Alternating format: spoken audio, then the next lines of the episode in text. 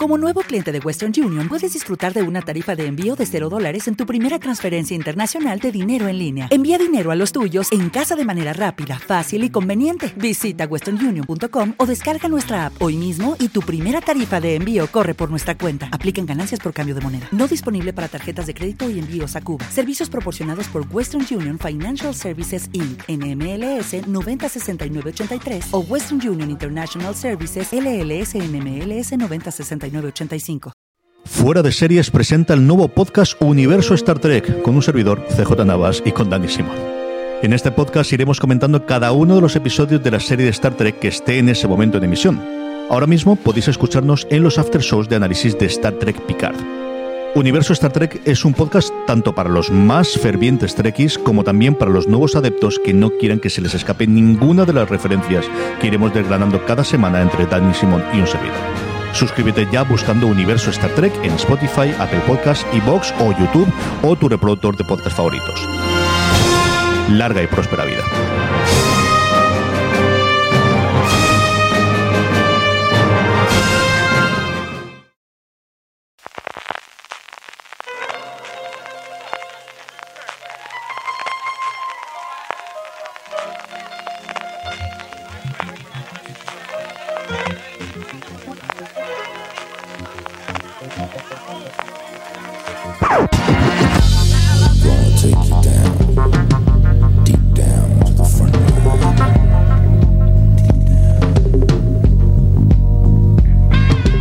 Bienvenidos a Gran Angular, el programa de Fuera de Series donde analizamos cada semana un tema de la industria televisiva en profundidad.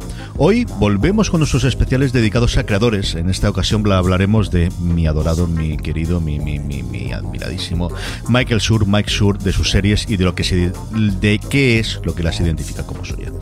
Yo soy CJ Navas y para hablar del universo Schur me acompañan en primer lugar Valentina Morillo. Valentina, ¿cómo estamos? Hola CJ, estoy muy bien. Hola a todos. Porque cuando uno habla de la serie de Mike Schur siempre están bien, porque siempre tienes ese buen rollito que ahora hablaremos también con Maricho Lazabal. Maricho, ¿cómo estamos? Pues muy bien, aquí con el Señor de los Lugares Felices, así que muy bien. Esa es una, desde luego, de las cosas que siempre nos viene a la cabeza y, de, las, de los comentarios o los adjetivos que siempre ponemos a sus series, Valentina. Y hablando de este universo Sur, porque como todo el mundo tiene universo, ¿por qué no lo va a tener Mike Sur también? Y la verdad es que con el cuerpo de trabajo que tiene este señor, sí podremos hablar. Luego comentaremos con eh, detalle su carrera, las series que ha creado, que ha co-creado en algunos de los casos, cuál puede ser su futuro. Pero Marichu hablaba de lugares felices y esa quizás es una de las de las eh, bueno improntas de las señas de trabajo, ¿no? De al final Lo que hace fundamentalmente son lugares felices, son comedias con ese punto de buen rollo más allá de que sean muy muy muy divertidas, muy entretenidas todas ellas. Sí, es desde luego uno de los máximos representantes de ese Comfort TV de, que tanto caracterizó la década pasada, estamos en una década nueva, de las series de televisión, son sus comedias optimistas y que tienen, te pones a pensar, y bueno, eso es lo que lo hace un, un autor, que todas, todos sus trabajos sin que se parezcan exactamente y sin que sean una copia, tienen unos elementos característicos que nos hacen saber enseguida que estamos viendo una serie suya y que incluso luego cuando vemos otras series nos lo pueden recordar. Me ha pasado a mí ahora, por ejemplo, viendo Superstore, que digo, esto es, esta serie existe por, por. Mm porque este tipo de comedias optimistas, esos lugares felices, esto de gente que se trata bien, no era algo que se solía ver mucho antes en televisión, que lo que se buscaba más era el drama, el conflicto y la intensidad. Así que muchas gracias porque este señor nos ha permitido habitar en su maravilloso universo. Marichu, tú hablas de crear lugares felices, ¿eso es lo primero que te viene a la cabeza cuando piensas alguna serie de Make Yo creo que sí, al final son personajes que, que, hacen, pues eso, lugares felices, una cosa de una realidad mejor es posible y una cosita de, pues la gente se quiere y la gente hace cosas porque mejoren el mundo. Y es, al final es una de las cosas que hace que, bueno, que, ver a Mike Sur siempre sea una cosa de, bueno, pues, pues ya estás en casa. Yo lo primero que quiero reivindicar es que es de los pocos creadores de comedia. De al final se defienden como la comedia, que siguen apostando por la comedia y además de la comedia en cadenas en abierto americanas. Cuando todo lo leada y él su contrato vencido hace muy poquito tiempo con NBC Universal, donde iba trabajando desde hace más de 20 años y podía prácticamente haber elegido donde quisiera en esta carrera armamentística que tienen todas las plataformas, y tanto presentes como futuribles. Yo creo que prácticamente podría haber elegido en cualquier sitio. Sigue apostando por estar en NBC Universal, sigue apostando por haber hecho sus series en abierto que puedan llegar a todo el público, eh, especialmente estadounidense, pero también mundial, y sigue apostando por la comedia. Alguien que sí es cierto que ha hecho sus pinitos, bueno, pues hablaremos de Master of None o de, de cosas en las que ha ayudado a co-crear, pero sigue haciendo ese tipo de series que aunaban a toda la familia en hace 20 o 25 o 30 años, y un tipo de series que sigue teniendo eso que tenían las comedias, eh, que eran esos personajes a los que metíamos en nuestra casa, metíamos en nuestro hogar, que eran tremendamente entrañables, eso sí que entroncan con la tradición de la, de la sitcom americana, Valentina,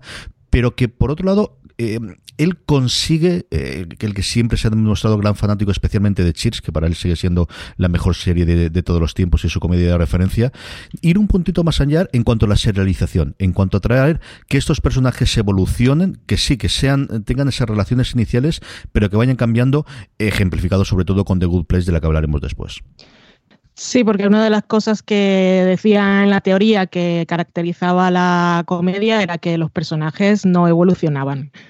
Pero eso sí y no. La, gracia de la comedia eh, en televisión, de la sitcom y todo, bueno, de este género en particular, es que los personajes sean tan característicos y tan fácilmente identificables que lo que te haga gracia muchas veces es que ya sabes cómo van a reaccionar. Pero eso no quiere decir que no evolucionen, sino que van creciendo con el tiempo.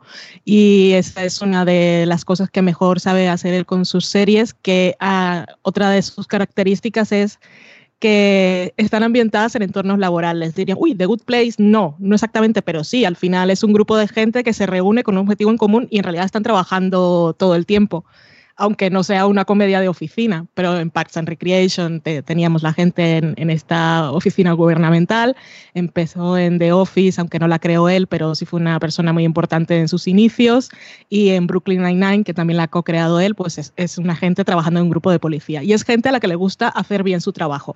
Claro, luego tienes a Ron Swanson, que parece que no, pero al final es gente que, que disfruta haciendo las cosas, que además lo hacen bien, que eso para mí es un poco pornografía, eh, porque eh, me parece, a mí me, estimula muchísimo ver a gente que sabe hacer las cosas y que las hace con gusto y me inspira para ser mejor persona.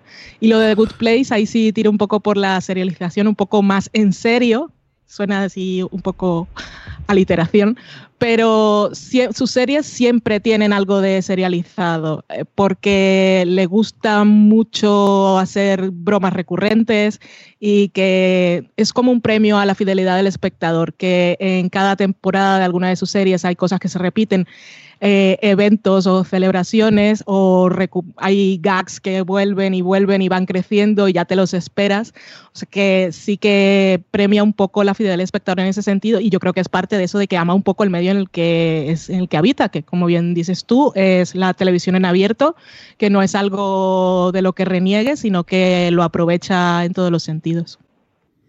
Y un humor maricho que además suele salir de las circunstancias del trabajo, de esas relaciones personales. Y es cierto que a veces se me encuentra algún, con, con alguno de los personajes, o hay alguno que es el punching bag en general, tanto en The Office ocurría como ocurre en, hasta cierto punto en, en Parks and Recreation, también en Brooklyn Nine-Nine con alguno de sus personajes, pero que normalmente no aparece de un punto de vista o desde un lugar de mala leche ni de cinismo, que aunque lo tengan pequeñas gotas, no es el, el, tipo de humor que hemos venido en, otras comedias, especialmente de cable. Ese no es el tipo de humor que nos vamos a encontrar en la serie de Mike Shore. No, incluso los personajes que son golpeables, todos aquellos que son pues blanditos o de los que te puedes reír, siempre se hace con un punto de cariño y de respeto por la persona y al final es lo que hace que son series en las que realmente no hay personajes a los que tengas manía y no hay personajes que sean absolutamente tontos. El otro día, eh, no recuerdo en qué podcast era, que Valen mencionaba Brooklyn Nine-Nine y que se mencionaba la pareja de Hitchcock y al final son dos tipos que son muy tontitos y todos nos reímos de ellos, pero de golpe son dos personas que se quieren con locura entre ellos, que funcionen como compañeros, que son gente de buena pasta y que de golpe ves un, episodio del pasado en el que se ve completamente competentes, ¿no? Es esa cosa de coger incluso con los personajes que sean, pues bueno, susceptibles de reírte de ellos, tratarlos con cierto respeto y con cierto cariño. Y es al final lo que hace que las relaciones entre ellos siempre son de colegueo y siempre son de cariño, incluso con las bromas internas. Y es lo que hace al final que, te sientas a gustito y que te sientas calentito siempre con las series de Shul. Maricho nos comentaba dos de los policías que están en el fondo ahora, por primera vez en las dos últimas temporadas, se han ganado la, posibilidad de estar en los títulos de créditos de Brooklyn Nine-Nine. Y es que habla muy bien de, de la capacidad de crear elencos que al menos aparentemente se llevan muy bien entre ellos y tremendamente diversos en todas sus series también, Valentina. Sí que son diversos y lo vemos ya en Parks and Recreation teníamos un montón de gente, hablamos de diversidad, de colores, porque él dice que hace, hace un poco lo, lo que hace Shonda Rhimes con sus series, que es el casting blind, y es que en las hojas de casting que le pasan a los directores para que le hagan pruebas a la gente, no suele poner em, descripciones físicas ni raza, que es una cosa que se ve mucho en los castings en todas partes del mundo, que los personajes muchas veces son descritos, pues es una chica es guapa y es latina, o es gorda y es latina, lo que sea, pero que él en ese caso dice cómo es el personaje y le da igual la persona que lo vaya a interpretar. Y se suele, al final lo que, lo que consigue para la gente que consigue que trabaje con él es gente con mucho talento, era la gente que era perfecta para esos personajes y no sé si es suerte o es que tiene un ambiente de trabajo maravilloso, pero claramente la gente que empieza a trabajar en sus series, cuando ves después fuera de cámara, una vez se han terminado esas producciones, la gente se sigue queriendo, se siguen haciendo fotos, lo hemos visto el, por ejemplo, las chicas de Parks and Recreation todos los años ponen una foto en Instagram que se reúnen para celebrar el Valentine's Day. En The Good Place vimos que fueron varios personajes, de, varios actores de Parks and Recreation a, a interpretar cameos. O sea que, vamos, que no, no se cogen manía por mucho tiempo que trabajen. Ya sabemos que los ritmos de producción de las, de las series en abierto son súper pesados. Y pues debe ser que el universo de Shure se traslada la imagen en pantalla, pero que en el entorno de trabajo también se debe transmitir ese buen rollo. Y sí, teniendo esos buenos actores de principio, siempre conforme van pasando los episodios, los personajes evolucionan y ellos les van encontrando nuevas dinámicas. Eso que mencionaba Marichu de Hitchcock y Scully, pues es una de las muestras pues, que pueden ser más representativas de eso, de de subvertir un poco la expectativa del espectador, de sorprender también a los propios personajes que igual no conocen demasiado algunos de ellos y de repente te sorprenden y, cuando los conoces dices, ah, pues mira, esta gente ofrece más de, de lo que yo me esperaba. Y, y, eso que decía Maricho también es verdad, que nunca, no, aunque hay algunos personajes de los que nosotros nos reímos más o que parece que los, los personajes dentro del universo de la serie se suelen reír más de ellos, nunca lo hace con intención de, humillar, o sea, no, no, es ese tipo de humor el que busca, es siempre, es humor, o sea, es, es comedia de verdad, lo que tú decías, J, es maravilloso.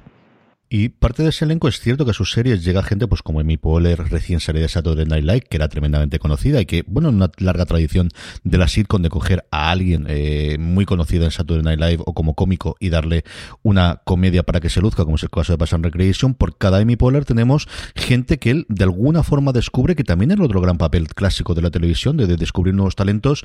En primer lugar, delante de la cámara, que es lo que tradicionalmente habíamos tenido como un Chris Pratt, que quizás es el que más se ha estrellado en cuanto a estrellato de, ser ese gordito entrañable que teníamos en, en Parks and Recreation a la estrella de acción que a día de hoy es, para Hollywood, ahora que va a volver otra vez a hacer televisión, o gente incluso como Rashida Jones y Aziz Ansari que descubre para delante la pantalla y se han, mm, bueno, desarrollado a lo largo del tiempo también bajo su ala como grandes productores, como grandes directores y como grandes eh, creadores, Maricho. Sí, no son solo ellos, está el caso de Dangur, eh, hay un montón de nombres que al final son, yo creo que es lo que decía Valen, son entornos propicios para que la gente haga más que puramente ese papel y para que la gente crezca más que puramente ese papel. Y al final son un montón de personajes los que van saliendo y uno o dos puede dar a la casualidad, pero cuando estás hablando de tropecientos personajes que han salido derivados, pues hay algo en las formas de hacer que hace que funcione y que hace que, bueno, que salgan personajes, pues no solo como actores, sino como guionistas, y se agradece muchísimo, la verdad. Sí, lo de Chris Pratt, por ejemplo, que él ya había trabajado, salía en Everwood y en alguna otra serie que no me acuerdo, pero nunca había hecho comedia y supongo que le puede dar gracias a, a, Parks and Recreation que luego esté donde esté, porque ahí pasó a Guardianes de la Galaxia, que no se lo esperaba, y ha, hecho más cosas, pero es que permitieron pudo demostrar que podía hacer otras cosas. Y, o Yamila Yamil, que ahora después de, de su papel en Parks está haciendo otras cosas y nunca había hecho nada. Era presentadora en un programa en el Reino Unido, pero no, no había actuado. Stephanie Beatriz y Melissa Fumero tampoco habían hecho, tenían trabajitos, pero nunca habían tenido papeles recurrentes. Y, ahí encontraron la primera oportunidad y, y, además son, son oportunidades en las que se pueden lucir, porque como crea esos personajes, son tan entrañables y es que de verdad les coges cariño a todos, después cuando los ves en otra serie o haciendo otros trabajos, es de esa gente que va siguiendo gracias a donde los has conocido. El caso de Yamila... Sí. No, digo que, el caso de Yamila además es uno de esos casos de persona que sigue la esencia del buen rollismo y del buenismo de la serie fuera de ellos. Es una tipa que trabaja porque el tipo de valores que se, que se ensalcen sean otros, porque el tipo de comportamientos desde los cánones físicos hasta los comportamientos personales sean otros. O sea, crea al final eh, monstruos televisivos o creadores que van mucho más allá de la pequeña pantallita y que pues algo tiene que tener el buen rollo de los rodajes y la selección de personal que hace cuando te encuentras con gente que, que, que, bueno, pues eso, pues fuera de la pantalla decide trabajar por una serie de valores y una serie de cosas que se salen del canon. Él, yo lo he oído en varios podcasts y luego lo comentaré después que una de las cosas que intenta los rodajes es que no haya capullos. Él dice jerks en inglés, pero dice que una de las cosas que aprendió de, de sus mentores, especialmente del creador de, eh, de, The Office, es lo fundamental para que esto funcione. La gente puede ser más brillante, menos brillante, intenta rodearte de gente brillante, está bien, pero fundamentalmente es que no haya capullos, que con eso es complicadísimo poder eh, trabajar después a la larga y siempre son todo problemas. Y yo creo que es una cosa que lleva bastante rajatabla un tío que yo le oigo regularmente, pues prácticamente cada semana cada dos semanas en algún podcast, le sigo bastante las cosas que escribe en internet o en Twitter y es un tío tremendamente afable, pero tiene pinta de que em, hasta que llega un límite, hay un momento del límite que no está dispuesto a pasar. Valentina, vamos a repasar un poquito su carrera. Él eh, es un chico de Harvard. Este es un señor que nace en Massachusetts, que estudia en Harvard, que podía haberse dedicado prácticamente a cualquier cosa que durante mucho tiempo es director del periódico de Harvard, de, Crimson, ahora no recuerdo cuál, el Crimson Herald, creo que recordar que es, y, y, se, a mí esto me alucinó cuando me enteré en su momento, y es que hizo la tesis y se doctoró en, creo que recordar que es en lengua inglesa, haciendo un análisis de la broma infinita, que es un libro de David Foster Wallace que yo lo tengo siempre pendiente, es la novela suya póstuma que se quedó a medias de, de poder escribir, tiene los derechos de adaptación, yo creo, para que no la tenga nadie y para que nadie se la destroce, eso es opinión mía más que la realidad, y es, bueno, mientras la tenga yo, nadie puede hacerme nada con esto y quitarme el mito. Lo primero que le conocemos ya en televisión es, pues como tanta otra gente, incorporándose a ese gran barco de, estrellas delante y detrás de la pantalla que es Saturday Night Live. Sí, ahí empezó con 22 añitos, se graduó en Harvard con los máximos honores y, y se fue a Nueva York y empezó a trabajar en Saturday Night Live. Eh, lo cual no está mal para un recién graduado. Y ahí lo tuvimos durante varios años, unos siete años. Eh, después, en 2001, empezó a ser el productor del Weekend Update, que es la parte de Saturday Night Live en la que hacen como, como si fuera un telediario. Y dice que el primero que le tocó como productor fue justo el que se emitía después del 11S que vaya presión, pero parece que le salió bien. Y una vez terminó allí en Saturday Night Live en 2004, eh, se fue a Los Ángeles eh, y ya, tenía, veo que ya tenía claro lo que le interesaba el mundo de la tele, la comedia y todo esto, porque mm, si había adquirido los derechos de la broma infinita, había hecho la tesis sobre y no quiero que nadie me la quite, y se fue directamente a trabajar aquí. Eh, tenía ya se veía talento, se veía con ganas. Desde luego talento tenía, tuvo buena intuición. Em, luego de Saturday Night Live y bueno, casi al mismo tiempo fue empezó a trabajar en The Office Y también fue coproductor de, de Comeback, la serie de HBO de Lisa Kudrow, que yo siempre reivindico, como me recordaba Marichu antes de empezar a grabar el podcast, la puse en mi top de mejores series de HBO, porque yo soy muy atrevida, y es mi top y hago lo que quiere. Y yo sé que poca gente la ha visto y fue tan adelantada su tiempo, a, mí me encanta. Allí él escribió dos episodios y en The Office pues empezó eh, con, con Greg Daniels en 2005. Greg Daniels fue, era el, el creador de la serie pero él empezó a trabajar con él desde el principio. The Office ya sabéis que era una, es una adaptación de la serie original británica que protagonizaba Ricky Gervais y cuando ellos empezaron a trabajar en la versión americana se dieron cuenta de que lo que necesitaban era que Michael Scott, que era la versión del personaje de Ricky Gervais en Estados Unidos, no fuera tan mala gente, que tenía que ser un poco más ingenuo o menos mala persona, un poco incompetente, pero que le nacía un poco de la falta de conocimiento de las cosas y que el humor venía de ahí, pero no, no era agresivo. Y yo creo que esa es una de las cosas que mejor supo hacer The Office porque era, era la misma idea, pero es una serie totalmente diferente a la original. Son, son dos monstruos distintos. Ahí estuvo cuatro temporadas, dirigió varios episodios, escribió varios episodios, apareció delante de cámara en varios episodios como uno de los primos de Dwight, que hay que ver qué papeles te eliges, Michael Schur. en fin. Ahí él siempre comenta de cómo su gran mentor es Greg Daniels y le debe absolutamente todo lo que ha aprendido en, en, la, en el mundo de la comedia a él y esa experiencia de The Office. Él habla muchas veces sobre ese giro que tuvieron que hacer con el personaje principal de The Office para adaptarlo. Ya no solamente eso, sino encontrarse con Steve Carell. Él cuenta cómo la serie está totalmente muerta. La serie estaba muerta después de la primera temporada y tuvo una diferencia o tuvo la suerte y es que ese verano eh, Carell hizo El Virgen de los 30 años, creo recordar que se llamaba en inglés la película. pentru Virgen de los 40 tuvo un éxito absolutamente brutal y de repente la, serie, gente de NBC dijeron mmm, tenemos aquí, pareció lo que lo CBS con, con Melissa McCarthy, ¿no?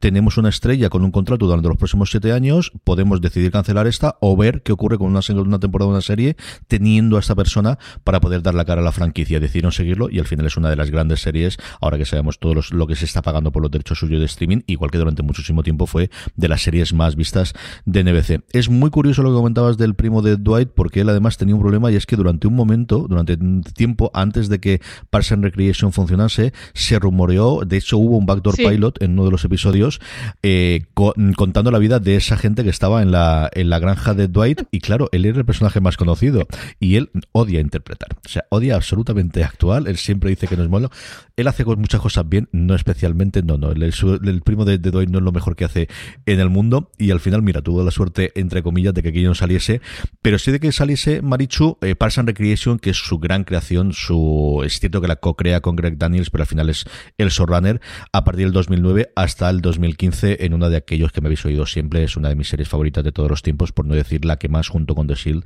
siempre las tengo peleando, si pondré una o pondré otra, y es su gran creación, y quizás en la que siempre hemos Marichu cuando pensamos en que es una serie de Mike Sur, ¿no? La que quizás tiene mayor la esencia. Sí, fue un poco el arranque como creador, es una de esas series por la que tú además has hecho muchísima campaña, de hecho yo la vi en su día gracias a tu campaña. Tiene una primera temporada que aguanta así y así, pero luego, sin embargo, tiene, digamos, seis temporadas siguientes que funciona extraordinariamente bien. Es una serie que salió como spin-off de The Office, de hecho aunque de lo que habla, pese a que su formato es como documental y como de Office y tiene muchas semejanzas, de lo que habla es del absoluto desastre de un grupo de, de, políticos o de gestores en California alrededor del departamento de urbanismo. Y es de esas series que aguanta muy bien el tirón, aguanta muy bien los años, tiene un porrón de temporadas, o sea, un porrón de episodios, tiene hasta siete temporadas. Hasta hace poco lo podíamos ver en Amazon Prime y esperemos que podamos en algún momento volver a verla pero son de esas series que han generado personajes en sí mismos que funcionan ya y a los que asocias ya como carácter. Y es de esas series que funcionan muy bien, pero no se quedó ahí. Una vez acabó Park Recreation, eh, o incluso antes de que acabara Park Recreation, porque Park Recreation acabó en 2015, y en 2013 montó Brooklyn Nine-Nine, que es esa serie de la que estábamos hablando antes, que funciona alrededor de una comisaría, que es una comedia corta, no es un documentario en este caso. Eh, y que funciona al final con los desastres y las aventurillas de una comisaría desde el punto más cómico y desde un punto muy extraño en el que a la vez hace risa de la profesión de policía, pero a la vez es como, eh, ojo, porque esta gente es la que nos protege del mal. Tiene un puntito y un tono que es el que funciona muy bien. Y Brooklyn Nine-Nine, de hecho, es una serie que está en perfecta forma y que sigue en emisión que está ahora por la sexta temporada, ¿vale? Tú que la llevas al día. Ha empezado la séptima en Estados Unidos. Vale, perfecto. Y, y, que, y que bueno, que funciona de fábula, que de hecho ha tenido una temporada, la sexta, yo creo que es la última que vi, la séptima, pues eso, está en Estados Unidos, aún no la estoy viendo, pero es de las que va evolucionando mucho, sus personajes crecen muchísimo y son personajes a los que además, eh, bueno, eh, lo bueno que tienen las comedias es que las primeras temporadas o los primeros episodios suelen ser personajes bastante planos y que te quedan un poco escuetos, pero que si les dejas recorrido y la comedia es buena, puedes hacer historias muy, muy potentes, que es lo que está pasando en este caso. Y luego se puso en 2016 con The Good Place, que es esta maravilla que, que ha acabado ahora hace nada y que nos habla de, bueno, de la llegada de unos humanos al supuesto paraíso, al lugar bueno, y de cómo esos humanos, bueno, se relacionan con el entorno y al final digamos que es mucho más allá de simplemente la narración de un paraíso. Es una comedia además eh, que tiene a Ted Danson de protagonista, que ha conseguido reinventarse temporada tras temporada tras temporada y ha conseguido que al final la premisa inicial sea únicamente la premisa, pero desde luego no es lo que... no, es como resumirías la serie quien la ha visto hasta el final. Así que, bueno, es un tipo que como creador lo que sí consigue es generar siempre productos que son extraordinarios, que funcionan muy bien y que, bueno, se están convirtiendo en garantía de éxito. Marichu ha repasado los tres grandes creaciones que tiene Mike Sur, desde luego las tres que yo tengo en la cabeza cuando, cuando pienso en él. La primera de ellas, eh, yo creo que es el, epítome de eso que él también dice mucho, que he leído muchas veces, que es lo ideal de la comedia es poder grabar 10 episodios, tirarlos a la basura o encerrarlos en, en, el centro de la tierra, que jamás lo vea nadie, y a partir de ahí poder hacer la comedia, que es cuando ya encontramos los tonos, los ritmos, los personajes y los actores se conocen entre sí. Yo creo que pocos lugares se eh, muestra eso mejor, como esa primera temporada de Parks and Recreation, que yo siempre recomiendo que no se vea, que se vea a partir de la segunda. Luego la gente la ve y me dice que no es para tanto, yo no sé si la recuerdo así, pero Parks and Recreation es una serie maravillosa que se encuentra sobre todo, yo creo, a partir de la segunda temporada y que tiene muchísimos más cambios de actores de los que podíamos pensar a lo largo de todas las temporadas también, Valentina. Sí, y ojalá se pudiera hacer eso que dice el de poder tirar a las basuras los primeros episodios. Si para las comedias empezaran a trabajar y a rodar unos meses antes de prueba y todo eso tirarlo a la basura, todas las comedias serían geniales desde el principio. Yo vi la primera temporada de Parks and Recreation, la volví a ver porque revisioné la serie y, y se nota que no es tan buena. Lo que pasa es que una vez ya la has visto, te ves la primera y como ya tienes el bagaje de que la serie está muy bien, no, no notas igual mucho la diferencia o, confías en que va a mejorar y no cuesta tanto, pero se puede empezar por la segunda. No sufráis tanto con eso de que se salta en temporada, no pasa nada nadie os lo tiene en cuenta y podéis ir a The Good Place sin problema. Parks and Recreation, que ahora preparado este programa, eh, encontré una entrevista en la que decía cuál, era, cuál había sido su inspiración parcial. Yo me quedé un poco loca, pero me pareció bastante curioso, que decía que Parks and Recreation, bueno, que sí que iba a ser inicialmente un spin-off de The Office y que al final lo que mantuvieron fue el mockumentary y que se desarrollara en un espacio de trabajo, pero es una cosa independiente, pero que la inspiración le había venido por la temporada 5 de The Wire, en la que estaba la trama política. Y que luego eso, unido al optimismo que reinó en Estados Unidos después de las elecciones en que salió Barack Obama, pues fue así como el, terreno perfecto para que se desarrollara la semilla de Parks and Recreation que sí, es, su, serie estrella y sí pasaron una cantidad de actores por ahí, como decías tú, se van incorporando algunos eh, por el camino. Eh, recuerdo, por ejemplo, cuando entra Rob Lowe, que es maravilloso, o Adam Scott, que no están desde el principio. Y es que, es que cualquier personaje que, cuando entra Catherine Hunt también, todos los personajes que van entrando enseguida encuentran cómo hacerlos brillar y cuál es la mejor forma en que pueden explotar las dinámicas con, con el resto de gente que ya tienen pululando por ahí. Y, bueno, y lo que decías tú antes, CJ, de que él había dicho que no le gustaba trabajar con capullos, pues eso confirma mi teoría de que el ambiente de trabajo es buenísimo, pero no por casualidad, entonces. sino no, no, lo tiene clarísimo. clarísimo, clarísimo. Genial. Y tiene, eh, yo creo que en Parks and Recreation, que muchas veces ha comparado el Pony Diana, donde ocurre a esa parte de los Simpsons, más allá del elenco, que es grandísimo, que se van incorporando, Marichu otra cosa que tiene es esa colección de personajes satélites como Jean Ralphio, como su hermana, como el presentador de televisión, que ahora se me ha ido totalmente el nombre, de mm, ya no son los 10, 15 que son personajes principales a lo largo de las temporadas de la serie, sino un elenco, pues yo creo como de 50 o 60 personajes alrededor, algunos con actores y actrices, por ejemplo, Kristen Bell, que ocurren varios con esa ciudad hermana eh, a la que miras, miras siempre por, por encima del hombro y que luego, luego la recuperaría para The Good Place, que son absolutamente maravillosos y de los que te daban muchísima alegría cuando la encontrabas dos temporadas después que volvían a aparecer dentro de, tus pantallas, ¿no? Sí, tiene un montón de, personajes que, eso, que son recurrentes y que al final pues tienen una cosa muy secundaria, pero que sin embargo guardan cierta simpatía y cierta excentricidad, que es lo que hace que al final eh, se convierta e, en un momento fresco cuando aparecen y ocurre en muchos de ellos. En Brooklyn Nine-Nine quizás es la que menos sucede porque es un entorno como más cerrado y más recurrente, pero tanto en Park Recreation como en The Good Place nos encontramos a un montón de personajillos que van entrando y saliendo y que hacen unos papelones del copón de la baraja. Un ejemplo es el, el marido del capitán en Brooklyn Nine-Nine, que a su vez es el que hace de jefe del lado malo en Good Place, y son de estos tipos que ¿Qué, sabes de él? Absolutamente nada. Y sin embargo, cada vez que pasa, con tres frases consiga que tenga un carácter muy marcado, un comportamiento que es muy suyo propio y una cosa de, pues para ser un personaje de relleno, es el perfil perfecto para rellenar ese hueco. Es una forma mágica de, de seleccionar a la gente con la que trabaja. Mark Evan Johnson, que es el, el, actor que estaba comentando Marichu, que además ahora tiene una segunda vida como presentador de podcast. Valentina, tú y yo que somos muy de la parte de atrás y de escuchar todos estos, le dieron las riendas por hacer el, el podcast oficial de The Good Place y ahora está haciendo a la nueva temporada dos temporadas después de las que debería haber muerto Brooklyn Nine-Nine en Fox, la recuperó de NBC y está haciendo el podcast oficial también Mark Evan Johnson eh, dirigiéndolo. Yo creo un ejemplo de cómo hacer un gran podcast de acompañamiento a una serie, incluso una comedia de 23 episodios por temporada y que se emite en cadena en abierto. Y es que tiene una voz eh, que realmente fue un gran fichaje. Como yo podría estar escuchando a este señor hablar de lo que fuera realmente, pero sí que son grandes podcasts eh, los que están haciendo con la serie y Ojalá los hicieran con todas. También tienes que encontrar la gente, gente con talento para hacerla, igual no todos tienen, pero en los casos estos en particulares, yo sobre todo el de The Good Place es que lo amé, aparte siempre invitaban actores y contaban curiosidades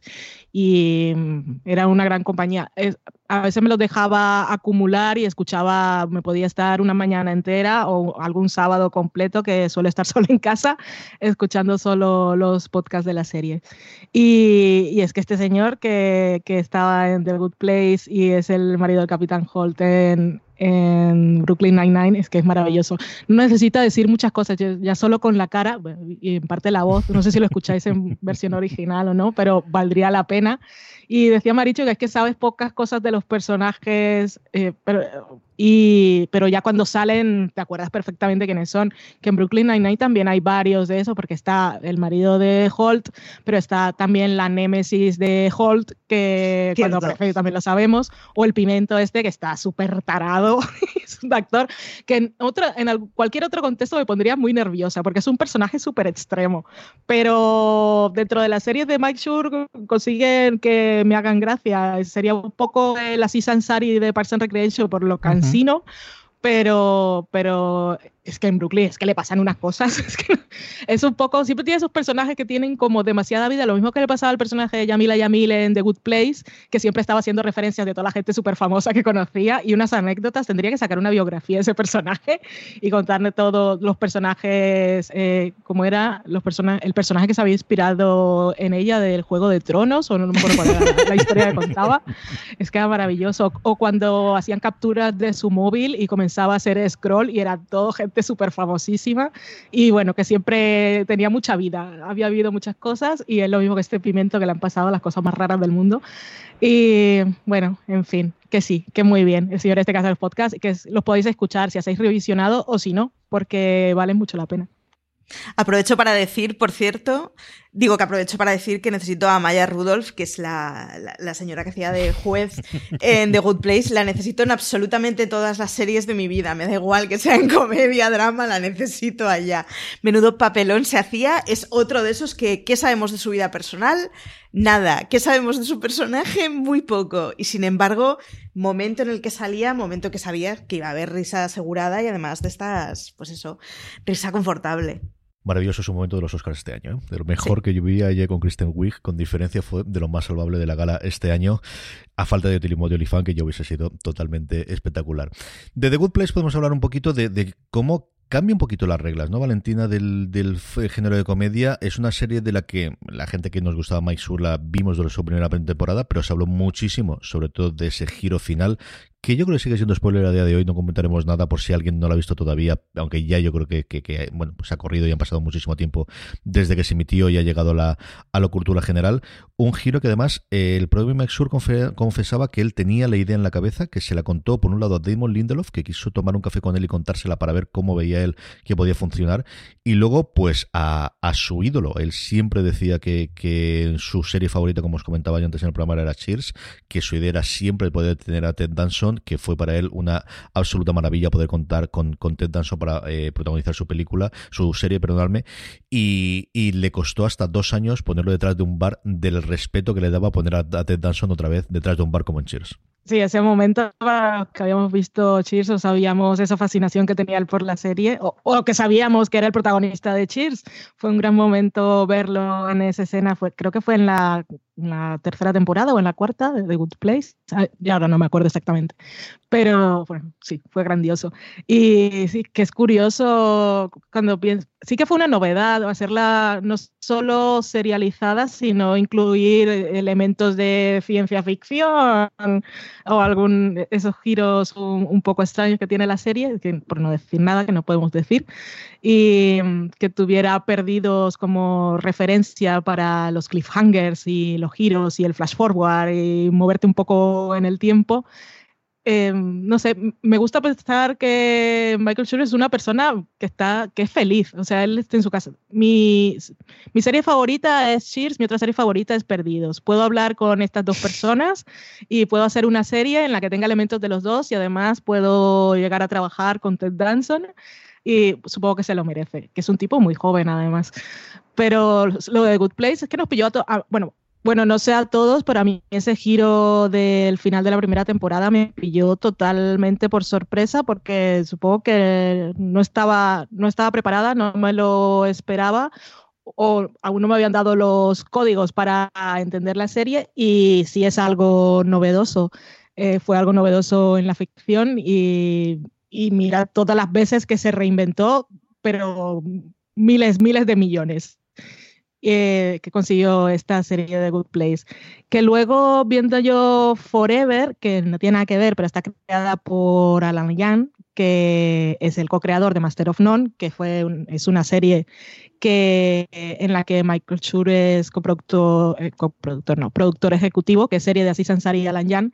Luego Alan Young hizo la de Forever para Amazon, que también era como una comedia, comedia dramática, y también tiene un giro en el primer episodio y también te plantea una cosa diferente y me parece que también todas esas es una serie que, que fue posible porque se estaba haciendo The Good Place.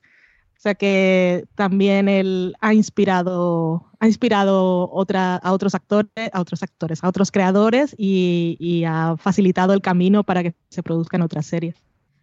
Digo que con The Good Place se hace una, una situación que es muy extraña y es que hay varios reinicios hay varios momentos en los que la serie cambia completamente, pero consigue cambiar completamente llevando con él la mochila de todo lo que ha hecho. Es decir, no es una serie que digas, pues te puedes ver suelta la temporada X.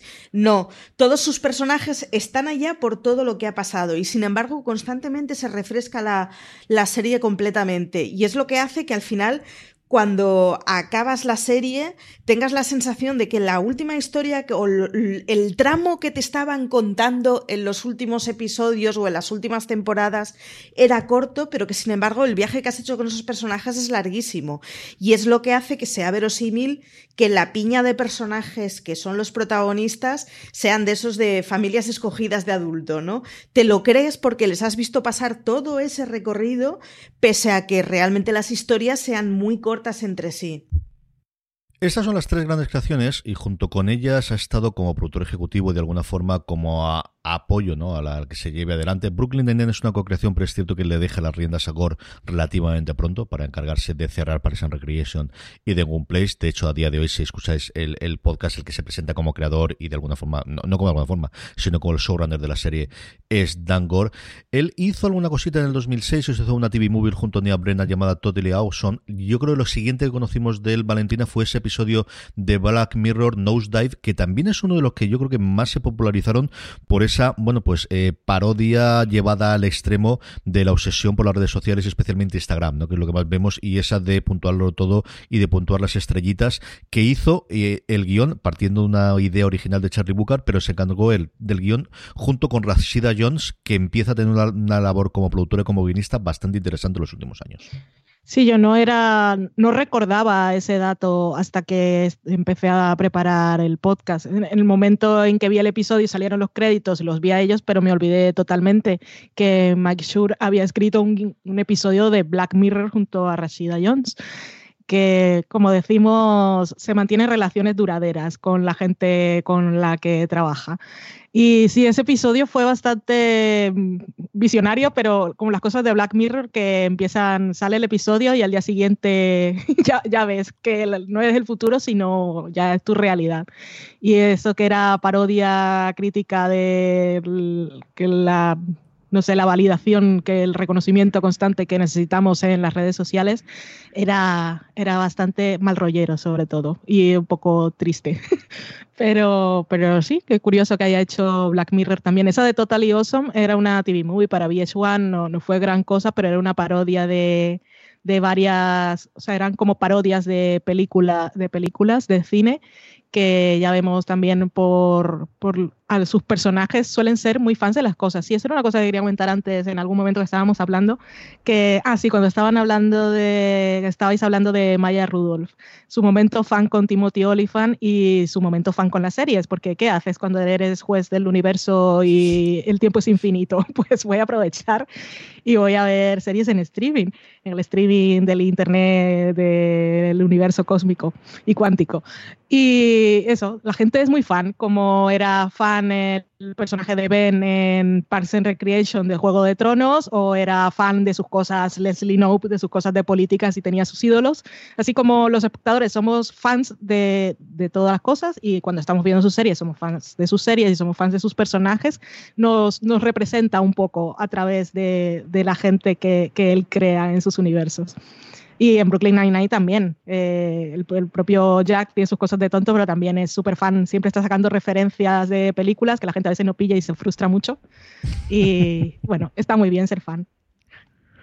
Totalmente, o del bacon, como O del bacon, por supuesto, o de los waffles, que era Leslie Knope también. Sí, señor. Luego tiene tres series con eh, algunas con, eh, mejor recorrido que otra. Eh, Master of None quizás la más conocida, se quedó en esa segunda temporada y él sí que tuvo sobre todo mucho papel en cuanto a, guiar a, los dos creadores, tanto a Jan como a Sari en la primera temporada. Yo en la segunda volaron bastante más libres. Y luego tuvo, han tenido recientemente dos series que no ha sido creación suya como tal, sino que él ha apoyado a que se lleven adelante. Abyss era un proyecto de paralela muy personal por varias razones. Primero porque era una serie que ocurría en un bar, que él, bueno, pues volvía a Cheers o a hacer su propio Cheers de alguna forma. Era una serie que se rodaba en exteriores, era muy curioso porque se rodaba dentro del parking lot de, de NBC Universal, pero en una parte de exteriores montaron incluso una grada. Hay algún vídeo en YouTube que podéis encontrar de cómo estaba la gente, lo típico de cuando se graba la sitcom que está todo el mundo en las gradas, era eso, pero en el exterior. Y yo creo también un empeño de intentar dar una serie de vehículos a Natalie Morales, que es una actriz que la pobrecita siempre ha estado como secundaria, ha estado incluso en varias de las series, hizo durante novia del personaje de Aziz Ansari en Parks and Recreation en varios de los episodios. Creo que es una de esas estrellas que están destinadas a ser, a ser una de esas actrices que están destinadas a ser estrella y llevar una serie, y desgraciadamente en esta no fue Maricho. Esta mm, tuvo que, seguir y se canceló después de solamente una temporada. Sí, eh, se canceló después de una sola temporada. Es también lo que le pasó a Sunnyside, de hecho, que está protagonizada por Calpen, que es ese personaje extraño que lo mismo te sale en House que te hace de asesor de Obama. Eh, que era una serie además que estaba creada por el mismo Calpen y por Matt Murray. Y, es otra serie que duró, pues eso, una temporadita con 11 episodios allá por el 2019 y que, tuvo que acabar eh, pues eso, después de esa primera temporada. Es una de esas cosas que pasan a veces a las comedias, que necesitan un margen de maniobra para poder desarrollarse y a veces tampoco se le da ese, ese margen. De Sunnyside había rumores, de, se canceló después de emitirse muy poquitos episodios, como si esto fuese el 2005 en EBC, yo creo que se la cancelaron en 4 o 5 episodios, pero había un rumor de que se podría recuperar y eh, colgarse en el incipiente en próximo eh, plataforma de, eh, de, streaming en Estados Unidos, al menos solamente Peacock, la propia de la NBC Universal, porque Valentina, después de, lo comentaba también al principio del, del programa, después de mucho tiria y ida y venida de dónde iba a ser su casa, porque se acababa su contrato de exclusividad, firmado ni más ni menos que cinco años más con NBC Universal, que será su casa, pues cuando termine esto, 23 más 5, 28 años trabajando para NBC. Sí, no está nada mal. Y como decías tú, cuando salió la noticia de que había firmado el contrato, que lo firmó hace un año más o menos, eh, se decía que la puja era grande, estaba pujando por el HBO Max, Netflix y creo que también Amazon.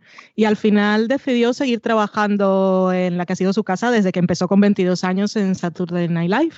Y en la época esta de que muchos eh, creadores apuestan más por el streaming porque piensan que en la televisión en abierto no tienen ciertas libertades, claramente MySure no necesita de cosas diferentes de las que le ha ofrecido la televisión de toda la vida para contar sus historias. Igual también hay algo de eso que, que decía Maricho al principio, de que le gusta, o no sé si lo decías tú, CJ, le gusta hacer las series en la televisión tradicional porque así llegan a más gente. Al fin y al cabo es gratis. Y es, es, una decisión curiosa cuando tienes la oportunidad de irte a donde quieras y decides quedarte en la que ha sido tu casa toda la vida. No es por agradecimiento ni lealtad, porque esto es negocio y al final te vas a pues, donde creas que, que, vas a sentirte mejor, que vas a ganar más dinero, que vas a poder hacer lo que quieras. Y todas sus ambiciones creativas las puede encontrar aquí. Si pudo hacer una serie como The Good Place, que en su momento era una cosa que igual nadie se había planteado o ninguna tele había decidido apostar por ella, desde luego pues puede hacer lo que quiera.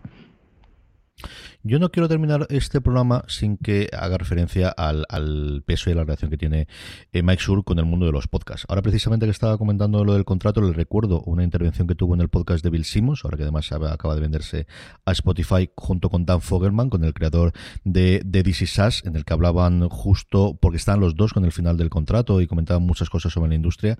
Es una persona que siempre le ha gustado el medio de los podcasts, que habla recurrentemente, que podéis encontrarle un montón de entrevistas. Yo creo que es uno de los grandes proponentes para que tuvo el, ese podcast que contábamos previamente de The Good Place y a día de hoy de Brooklyn Nine-Nine y de convencer a la gente de NBC que se realice. Pero es que él hace uno y hace uno además muy oculto. Si vais a la página web, no existe como tal, si existen las plataformas de podcast que se llama el podcast, el de podcast. Y es así porque, porque el que lo presenta es un eh, escritor maravilloso americano llamado Josh Posnansky, que es de origen, eh, no me acuerdo ahora si era húngaro o polaco los padres. El, el apellido es impronunciable, lo pondré en las notas para que lo tengáis, es la persona eh, Posnansky es una persona que, que, a mí me marcó mucho porque es por culpa del cual yo empecé a aficionarme al béisbol. Es un tío que yo descubrí escribiendo hace ocho años eh, sobre los Juegos Olímpicos. Me encantaba el tipo de artículos que hacía sobre deporte, pero de eso escribía muy poquito porque lo que a él realmente le gustaba era el béisbol. Yo tenía la espinita esa de no entender exactamente cómo funcionaba y hace ocho años que empecé a aficionarme gracias a él. Bueno, pues este aquí que ellos hacen de forma ciertamente regular, cuando por ejemplo ha estado ahora eh, acabando las temporadas, él normalmente no participa, pero cuando se libra de aquellos, cada 15 días aproximadamente hacen un podcast que es una verdadera locura delirante para los aficionados al deporte, porque eh, sí, Mike Shure, aparte de ser eh, un gran creador de, de, series, su otra gran pasión es el deporte y especialmente el béisbol y especialmente los Red Sox, que es el mismo equipo al que yo tengo cierto cariño, aunque este año las cosas las tenemos las dos complicadas. ¿Qué es lo que hacen en el podcast? Pues lo que hacen es comentar primero, hablar un poquito de, de deporte. Ah, tienen una cosa que es el minuto de, de, los Yankees en el que muestran todo el odio que tienen al equipo de los New York Yankees. es muy divertido esa parte de ahí. Y luego, después de hablar un poquito cómo está el deporte, decir los Yankees no puede ser y tenemos estas cosas, a partir de ahí lo que hacen es hacer un draft. Ellos hacen un draft de las cosas más peregrinas, desde tipos de fruta a las mejores festividades, a las peores tradiciones de de Acción de Gracias, a, yo digo alguna de las que recuerdo de cabeza. Pues con el humor, como os digo, desde Mike Sur desatado y, sabiendo que está haciendo una cosa que solamente para reducto de lo que le escuchamos, y pues Nasky que le lleva muy muy bien el pie. Y luego tiene una sección maravillosa al final que es una tontería más de última hora, del One Meaningless Thing que tienen ellos, con sintonía y todo, que podéis escucharla, en el que a veces dicen algo muy sensato, a veces, pues esta mañana me encontré con no sé quién. Fin, es muy divertido. Y luego a finales de, de, año han convertido, de vez en cuando tienen invitados, tienen muchos invitados del universo de Mike Shure extendido, y ahí meto tanto a gente como Nico Ferman, como a gente, por ejemplo, a Alan Seppingwall o a Linda Holmes, a dos de los críticos. Linda Holmes ahora está, eh, se ha pasado a ser escritora, pero durante muchísimo tiempo ha sido crítica de televisión, y Alan Seppingwall de alguna forma es, bueno, pues el, el primero que empezó a hacer recaps re, recurrentes de las series y alguien que tenemos de referencia todos los que nos dedicamos a hablar sobre series de televisión. Lo tienen muchas veces como invitado en sus programas y luego desde hace tres años hace unos especiales de Navidad haciendo unos draft junto con más gente del mundo del deporte, junto con uno de los eh, recientes o de los guionistas recientes de Saturday Night Live, que son sencillamente deliciosos. Y ya más antes, ah, tirando más eh, previo, una de las cosas por lo que fue conocido antes de, de meterse en el mundo de las series es por ser uno de los escritores de un blog que tuvo una época muy brillante de Estados Unidos comentando sobre el béisbol, se llamaba Despedir a Joe Morgan, Fire Joe Morgan, en el que combinaban béisbol siempre desde el punto de vista analítico, desde el punto de vista de aquellos que habéis visto Moneyball, habéis leído el libro de ese sabermetric, de ese utilizar la estadística para hablar él escribe desde su punto de vista, analiza el béisbol desde ese punto de vista para que sepáis que al final es un tío, pues eso, que se graduó con Harvard con los mayores honores por algo. Y es que es un tío tremendamente brillante que ha decidido que, igual que se podía haber dedicado a las finanzas o se podía haber dedicado a la investigación o a cualquier otra cosa, pues se ha dedicado en su vida a hacernos fundamentalmente felices, Valentinas. Sí, estoy, ahora que estabas diciendo esto del deporte, eh, estaba buscando información. Eh, lo que decías del, del, blog que escribía sobre deportes, que por cierto lo escribía con un seudónimo que era Ken Tremendous, que es el mismo eh, nombre que tiene en su cuenta de Twitter. ¿Mm? Y estaba viendo el, el sobre nosotros del blog aquel que se llamaba Fire, Fire Joe Morgan. Eh, los que escribían era Michael Schur, Alan Young y Dave King, que también es guionista y también trabajó con él después en Parks and Recreation. Y la descripción dice que en Junior y Doug somos todos guionistas. Vivimos en Los Ángeles, en lugares que no son los eh, sótanos de nuestras madres. Por favor, no nos envíe nada que no tenga que ver con deportes, con periodismo deportivo. O sea, desde 2005 eh, estaba, después de escribir en Saturday Night Live y empezando a trabajar en The Office, dijo, a mí lo que me gusta es esto también. Y ahí estaba, qué curioso, esto, esto del béisbol y los deportes. Pero es que el podcast ese que me dices me interesa hacer el béisbol, pero la parte del humor igual, igual escucho alguna vez, a ver qué tal. Es divertidísimo y de verdad, no es que le guste un poco el béisbol, no, es que el tío lo sigue como lo seguiría un periodista de béisbol. Tiene, mmm, lee todos los santos días, sabe todas las jugadas, sabe todos los nombres de los jugadores, es, una cosa sencillamente espectacular, porque al final a Posnansky le espero, que al final se dedica a eso todos los días, pero el dominio que tiene Mike Sur del mundo del béisbol es alucinante. Yo me quedé impresionado la primera vez que escuché, y lo digo cada 15 días, 21 días, dependiendo de cómo va, sale un programa nuevo, vale la pena, al menos que os acerquéis uno si sois aficionados al universo de Mike Sur, como somos Valentina, yo o Marichu. Marichu, ¿alguna cosa para terminar eh, sobre el universo de Mike Sur para aquellos que han ha estado hasta el final?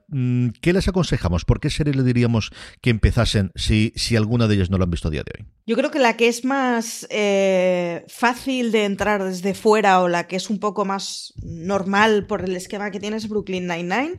Yo creo que al final es una comedia de 20 minutos, es una comisaría, entiendes muy bien cuáles son las leyes que se manejan.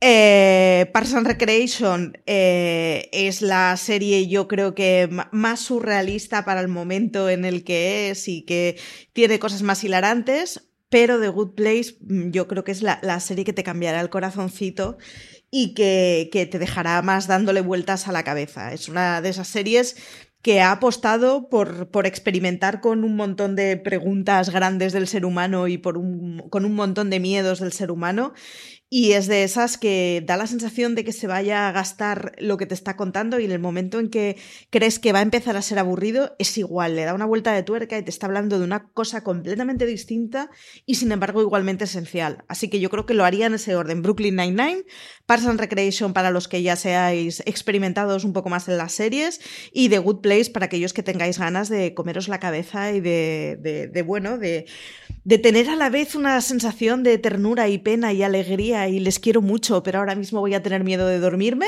pues un poquito eso.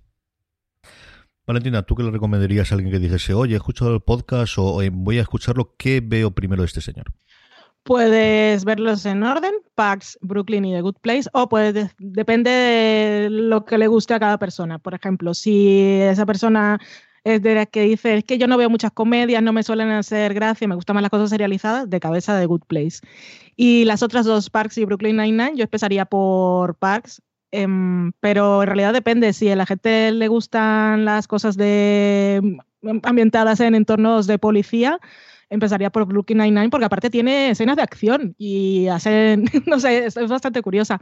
Pero si alguien dice, pero dime qué harías tú, pues yo empezaría por, por Parks, Parks and Recreation porque fue su primera serie y es el origen de todo y la verdad es que los personajes son tan entrañables y yo creo que, mira, más que nada porque toda la gente necesita conocer a Leslie Knope, a Ron Swanson, a April eh, y a tener un, aspirar a tener una amiga como Leslie Knope si eres una Anne, yo creo que empezaría por ahí porque es que es, realmente divertida y no sé, yo es, que, yo es que esos personajes los adoro. Las otras dos series me gustan y tienen sus momentos, pero es que los personajes de Parks and Recreation yo los adoro, menos el de Aziz Ansari, que, que me cansa un poco, y los John Ralphio y todas esas cosas me ponen un poco nerviosa, pero están ahí pero es que Parks and Recreation, el momento poncho que pasa en las últimas temporadas cuando Leslie tiene hijos, que va a la otra a la casa con un poncho por si el niño sale corriendo y la mancha. Es que yo lo he pensado tantas veces en mi vida, estar en una cafetería y gritar poncho.